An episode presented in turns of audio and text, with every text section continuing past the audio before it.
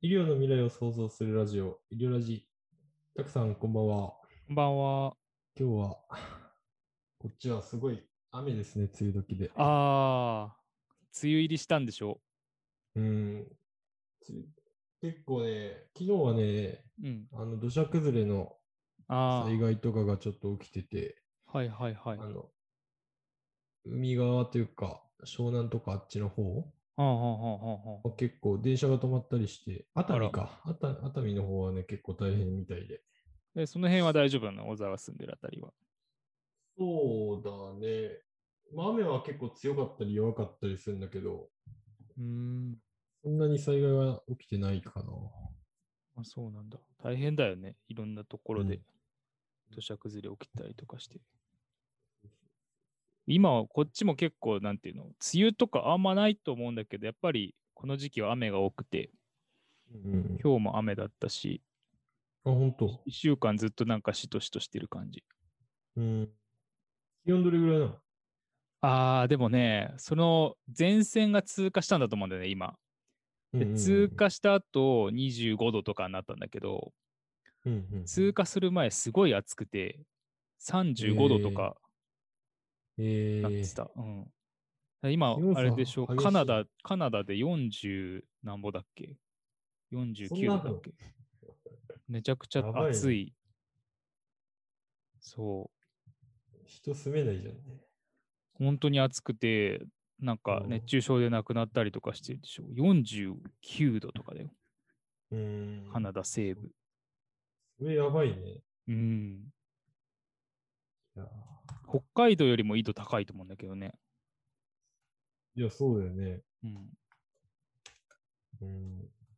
そんなに気温差があると体調崩しそうだよね。いや、本当すっと10度ぐらい下がったからね。うんうんうんうん。体調崩しそうだよ、本当今日長袖着てるだから。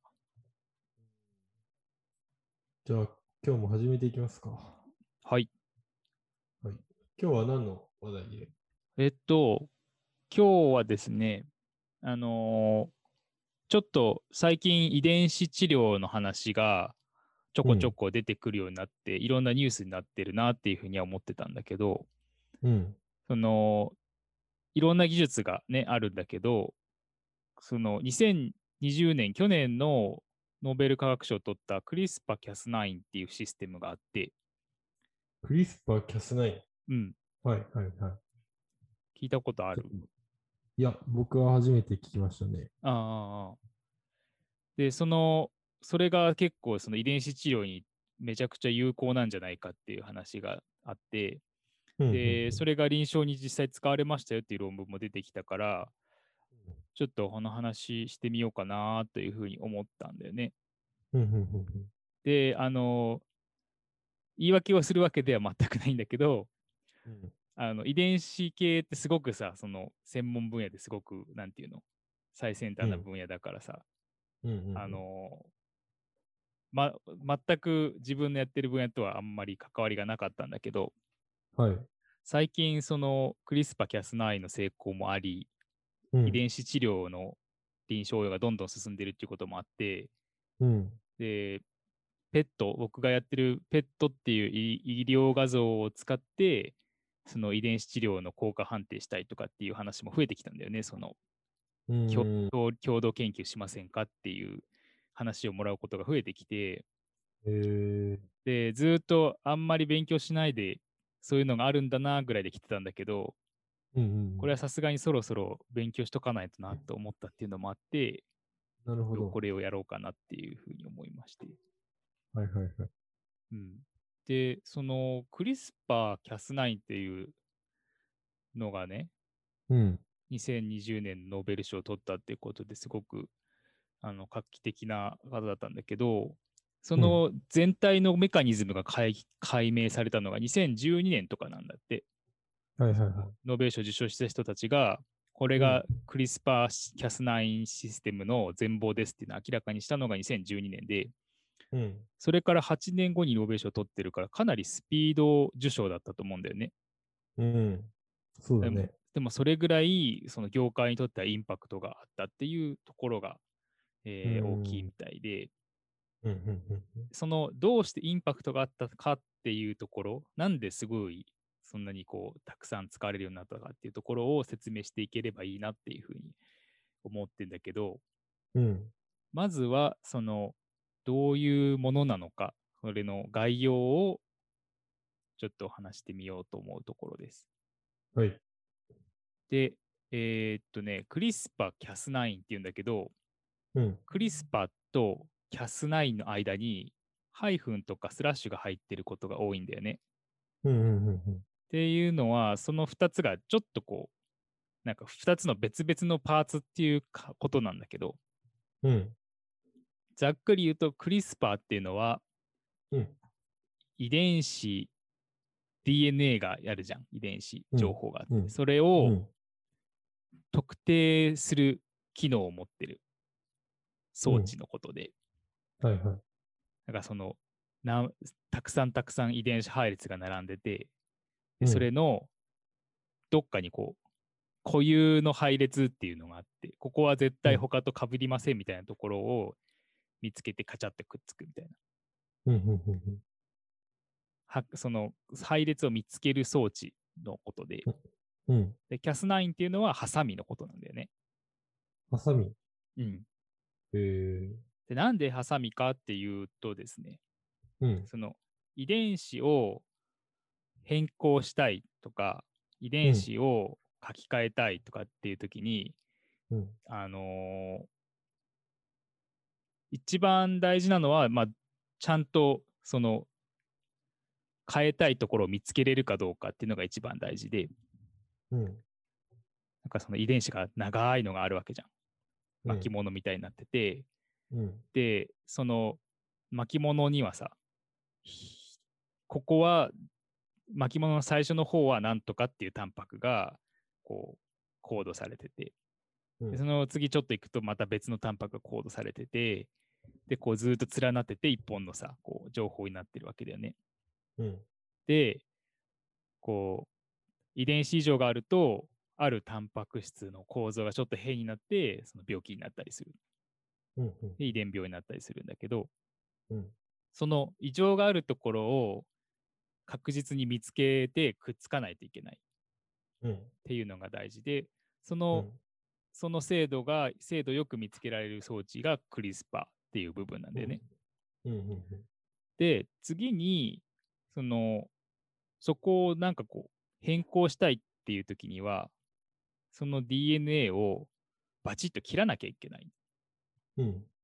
で、切ると、その体の中にある機能が、その切れたところを元通りにしようと、修復する、しようとする作用があって、その時に正しい遺伝子に置き換えれるような、えー準備をしたりすると、正しい遺伝子に変えてくれたりとか、そういったことがあるんだけど、根本的には、特定の見つけたい場所にちゃんとくっついてくれて、そこをちゃんと DNA をパチンと切ってくれるっていう機能があれば、遺伝子治療に使えるんだよね。うん。うん。で、その Cas9 っていうのは、このクリスパーと一緒になってこう移動していって、うんクリスパーがある特定の配列のところにくっつくと、くっついたところでその特定の DNA のところをチョキンと切る。そううんいうう、こう、2つで1つみたいな機能装置になってて、っていう感じだね。これ、クリスパーキャス9って、うんね、その、技術の名前なのか、タンパク質の名前なのか。えーっとね、そのクリスパーっていうのが、そのうん。タンパク質というよりは、あの、塩基配列なんだけど、うんうんえー、タンパク質っていうのはさ、うん。うん。 DNA を読み込んで、うん、翻訳して、アミノ酸をたくさんくっつけた、連なったものがタンパク質じゃん。うん。前、ちょっと、あの、メッセンジャー RNA ワクチンの時うんうにん話したみたいな。うん。翻訳されて、アミノ酸の塊になるとタンパク質なんだけど、うん。その翻訳される前って、その、うん。その DNA から RNA が作られて、うん。でその RNA って塩基配列っていうんだけど、うんうんだからクリスパーはね、実はその塩基配列そのものなんだよね。うんうん。うーん。なるほど。そう。で、えーっと、DNA ってさ、こう、2本差になってるでしょうん、 2本、2本で、こう、2本の鎖になってるっていう風によく言われるんだけど、うん。そこに、その、ATGC っていう4つの塩基があって、うんうん。で、それが並んで情報になってるんだけど、大事な特徴としては、うん A は T としかくっつかない、うん G は C としかくっつかないっていう特徴があって、うん。だから、その A と T が鍵穴みたいな、鍵と鍵穴みたいになってカチッとくっついて、うん G と C が鍵と鍵穴みたいになってカチッとくっついて、うん。だから、その DNA の2本差は、その鏡構造みたいになってるんだよね。うん。絶対にこうはた反対側が ATGC だったら、えーこっち側は TACG みたいになってて、うん。それでガチッとくっついて2本差になってる。基本的にはそのペアは崩れないことになってて、で、クリスパーの、その、クリスパーも塩基配列なんだけど、それも ATGC みたいなのをこう持ってて、うん。だからそれが、その DNA にくっついていって、それはかなり、ちょっとずれがあるあるあってもくっつくらしいんだけど、そのクリスパーが持つ配列と DNA が持うんつうん配列が、ほんすごい高い確率で一致しないとカチャッとくっつかない。うん。鍵がそのギザギザになってて、あうんうんのうんやんあの普通の鍵もさ、ギザギザになってて、うんうんで、ちゃんとした形じゃないと、くるっと回らないようになってるじゃん。うん。なるほど、なるほど。そんな感じで、DNA の反対側を見るとこうギザギザになってて、それにピタうんうッんとはまる配列じゃないと、どっか行っちゃうんだよね。うん。で、そのクリスパーっていうのは、そのカチャッとはまるところにはまるので、ある特定の配列を見つけることができるっていう。うん、なるほどね。なんかなんで鍵穴と鍵の関係みたいな感じだね。そんな感じで、うんうんうん、そう、だからクリスパーは、タンパク質というよりは塩基配列なんだよね。うん。なるほど。うん。だから DNA とか、あはいはい R RNA と言うべき言うべきかな。一本差だからね。うんうんうんに近い。うん。で、、えーっと、その Cas9 の方は、タンパク質。だからアミノ酸の塊っうん。ていう感じなんだよね。で、その、うーんと、まあ、Cas9 に関しては、ハサミっていうことでいいかなと思うんだけど、その、塩基配列が特定の配列を見つけに行って、で、キャスナインというハサミで貯金と切るっていう、うんその組み合わせが、あの、かなり良かったんでね。うんうんなんで良かったかっていうと、その、塩基配列を組み替えるっていうのは結構今の技術だと簡単にできるようになってて、うん。うん。タンパク質を1から作るより、新しく配列を変えて作るよりも、塩基配列をちょこちょこっと変えて、えー見たいところに合わせるっていう方が、あの技術的に簡単っていうところがあって、うんうんうんなんで、その、以前の技術、その配列を同定する技術に比べて、クリスパーは簡単に新しい配列を見つけたい道具を作ることができる。うんうんっていう利点があって、すごくはあの広まったんだよね。うん。うんうんうんうん。そう。だから、そういう意味で、あの、すごく使いやすいツールだというふうに言われている。なるほどね。ちゃんと説明できてるかななんとまなあ、く。なんとなく、うん。イメージは分かったけどう、んうんで、えーっと、そういう、そういうものですよっていう話なんだけど、うん。でもそのなんでこれが見つかったかっていうかそもそも自然界ではこれがどういうふうに存在してたかっていう話が結構面白くてうんうんその話をちょっとしたいんだけどうん。うん。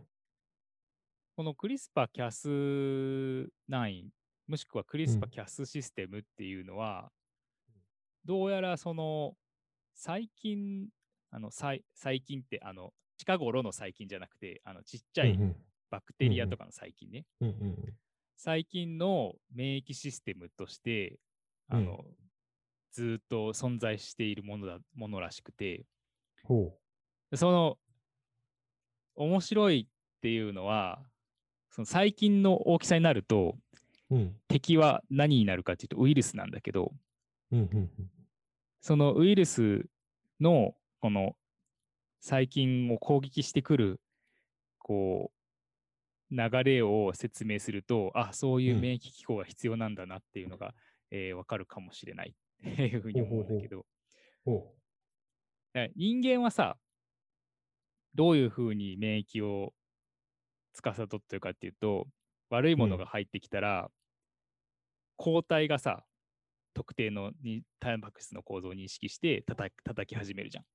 う。うんうんだからこいつは悪いやつだっていうのを抗体が認識するよね。うん。うんでも最近ぐらいにちっちゃくなっちゃうとあの外からやってくるものがウイルスなんだけどウイルスの、ウイルスがね細菌に感染しようとした時にどうするかっていうとウイルスが細菌の表面にプチュッとくっつくとうんその中にこう穴を開けて細菌の壁に穴を開けてうんでそこからこう DNA もしくは RNA をシュルシュルっと中に入れてうんで侵略しようとするんだよね。うんうんで完全に侵略されちゃうとその細菌の体の中でウイルスが複製されて自分は壊れちゃうから死んじゃうんだけどうんそのし侵入してくるものがウイウイルスの DNA とか RNA とかなんだよね。うんだからそれをいち早く見つけて壊さないとうんすぐ倒されちゃう。うんで、えーその最初わわけのわかんないウイルスが来た時はたくさん打ち死にしちゃうと思うんだけどその細菌たちは、うんうんあのなんとか生き残ったやつがその細ウイルスから入ってきた DNA を細かく刻んで体うんうんうんうのん DNA に取り込んで持っとくんだって、うんうんうんでその持っとくためにちゃんとこうこれは敵からもらったものだっていうのを覚えておくために特定のうんうん配列をつけて、うんうん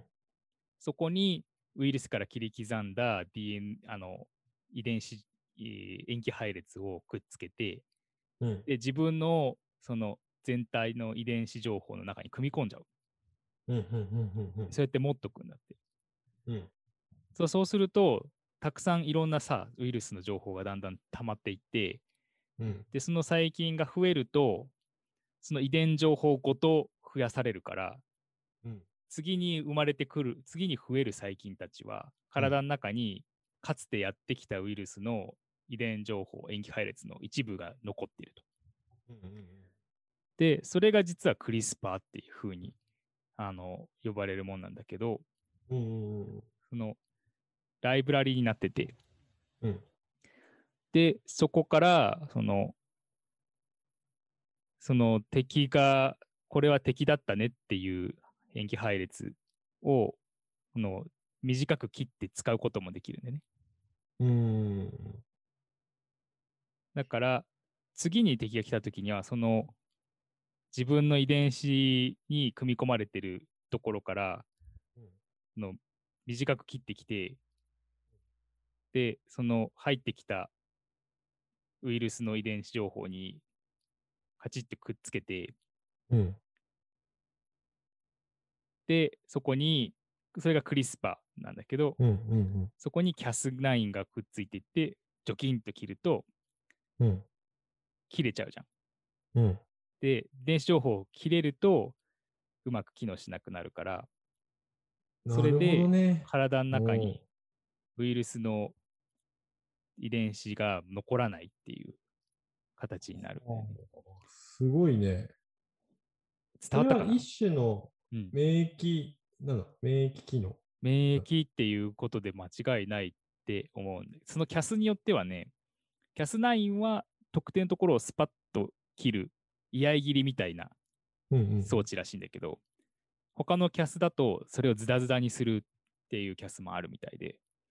シュレッダーみたいにくっついたところ全部壊しちゃうっていううんキャスもあって、いや、えっとね、理解できたと思うんだけど、うん、なるほどね、その異物が入ってきたときに、うん、まあ、初めてだと、まあ、何も情報がないからうん、うん、対処できないというか、うん、だから、まあ、体の中にその異物の情報を記憶しておくと、まず。うん、うん、うん、で、記憶しているから、まあ、それもすごいというか、うん、まあすごいよね、なんか体が勝手にそういう機能を持ってるっていうかさ。うん、うん、うん、で、それを2回目以降入ってきたときに、うんその体の記憶と、記憶されているものと、うんあ、これウイルスとかがうん一致すれば、ちゃんと認識、あ、こいつはウイルスだと認識して、で、そうくっつけるっていうのはすごい面白いというか、うんちゃんとその異物が過去に入ってきたウイルスだと同一視するというか、うんか確定するんだよね。で、そう、だからその配列、自分のところをさ、認識しちゃうと自分の DNA を切っちゃうでしょ。うんうんうんだから自分のところじゃない、じゃ配列じゃないといけないと思うんだよね。うん、でも、ある特定のところにくっつかないと、その、うんいランダムに切っちゃうから、それも困ると。うんうんうんで、ウイルスを壊すと、そ目う、な的んかそ的にはの。敵のウイルスが、そのウイルスって自分で増えれないんだよね。うん。これを説明しててなかったかもしれないんだけど、ウイルスって生物と物質の間ぐらいの存在で、自分では増えられないっていう、あの、根本的な弱点があって、うんうんうんうんうんだからその塩基配列 DNA もしくは RNA を膜の中に持ってるんだけど、うんうんでもそいつはあの自分を増やす、その DNA を増やしたりとか、自分を分裂させたりとかってする機能がないんだよね。うん、うんそれの一細方で胞では細ないのか。細そう細胞とか生物というにはちょっとこう、うんほ変な感じなの。うんうんうんでその細菌にはそういう機能が備わってるからわーっと増えたりとかするんだよね。うんうんだからそのウイルスは細菌のその表面にくっついて自分の遺伝情報を打ち込んでうんで細菌の中のセントラルドグマを使って増やしてうんはいはいで自分の殻も作らせてうんうんで、たくさんたくさん複製させて、最後、その細菌もういらないってなったら壊しちゃうみたいな感じで、うんうん1個入って何万個出てくるみたいな感じのその侵略方法なんだよね。なるほどね。そこれちょっと話変わるかもしれないけど、じゃあ、ウイルスとかが、うんその細胞の機能を持ったらめちゃくちゃ脅威になる。う。そう、 そうだね。まあでもそういうのって多分、そういう、わかんない。どうなんだろうね。あの、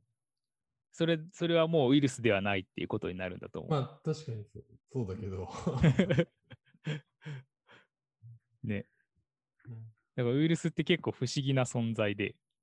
うん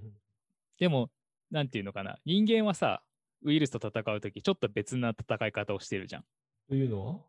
その、ワクチンを打ってね、さっきもちょっと言ったけど、免疫、その、お覚えておきたいわけだよね、その敵がどういうやつか。うんうんで、人間はさ、ウイルスの表面に出ているタンパク質とかを認識して、で、それをアタックするんだよね、うん。うん主には。うんそれが免疫、日本人間の免疫で、うんで覚えておくために抗体っていうのを使ったりとか、うんあと免疫細胞がこう記憶したりとか、そのうんタンパク質を記憶したりとかするんだけど、うん最近はこのやってくる相手の体に打ち込まれてきた DNA とか RNA を覚えといて、うんで、その覚えといたやつを体の自分の DNA の中に組み込んで、うん。それをいざという時に使うっていう感じで。うんうんだから覚えとくっていうのと、特定の部位を見つけたら壊すっていう大枠の概念はすごく似てるんだけど、うん。うんうんやってることは全然違うっていう感じ。うん。うん。コンセプトはすごい似てんだけど、うん道具は全然違って、うんうんクリスパーキャス9っていうのは、その最近の免疫システムとして実は働いてるんだよっていうのが分かった。だからめちゃくちゃなんていうの、基礎科学っていうか、基礎研究のところから実用的な技術が生まれたっていう例なんだよね。うんうん結構なんだろうな。基礎的っていうだけあって、なんなんていうのかな。理解したようで理解してないというか。いやーぜ、ちょっとね、あの、僕も何回も読んで、こういうことかってようやく分かったから、うんうあの全然うまく説明できてる感じがしないんだけど、うんうん。でも、すごい細かい、そういうなんていうか、もちろんものすごいちっちゃい領域でも、なんそういうことが起きてたんだなっていうのが面白かったかな。確かにね。いや、すごい技術だと思う。っていうか。まあ、やっぱりその、まず、こう、何かをさ、まあ、病気とかもそうだけどさ、原因というかさ、うんうん、うん。どこが悪いのかっていうのを特定する必要があるじゃない。なそう。それを体の中で自然にやってるっていうか、うんうんうん。そのまず目的を定めて、うんね、悪いとこをカットするっていうのはさ。うん、その敵がさそのやってきた時にうん。なんかこうい意図意図意図してそういうことを作れないよねそういうシステムをなんかこうじゃうんあ今度こうやって準備しておけばきっと倒されないはずとかそう いう感じではなくて、なんかこう自然の摂理でだんだんとこういう免疫システム、だからウイルス対細菌とかうんうんうんウイルス対人間生物た単細胞生物多細胞生物っていうのがうんうんこう、ものすごい年月行われてきてうそん。の、ウイルスに対抗するためになんとかできないかっていうふうにこう生存のうんバイアスがかかってうん生まれてきたんだろうね。うん。だから一から人間がこれをこう編み出せるかっていうとうん。それは結構難しいことだよね。いや、そうだよね。クリスパーキャスないね。うん、そうナインナインっていうのはキャスのナンバーナイうンんみたいな感じで、うんうんうん。キャ。スにはそのたくさん種類があってうん。 45個ぐらいもうすでに知られているらしうんいもしかししたら今もっと見つかってるかもしれない、なんかたくさん種類がそのハサミの種類もたくさんあって、類。うでん。キャスナインっていうのは居合切りみたいにスパッと決まったところ切ってくれるっていうのがすごく便利だったっていうところがあるみたいだねうん。そうだから一方でその簡単に遺伝子変異を起こせるようになったからうんうん。結構倫理的にも問題になっていることが実は多くてうん。なんかその小沢がさっきちょこっと言ってたけど病気の原因がしっかり分かってればそれに対して適切にこうアタックしていけばいいんだけどうん。例えば遺伝子塩基配列が一つだけ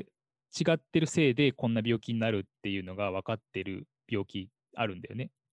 一つだけ配列が違うからこの病気になっちゃうんだとかある特定のところが違うから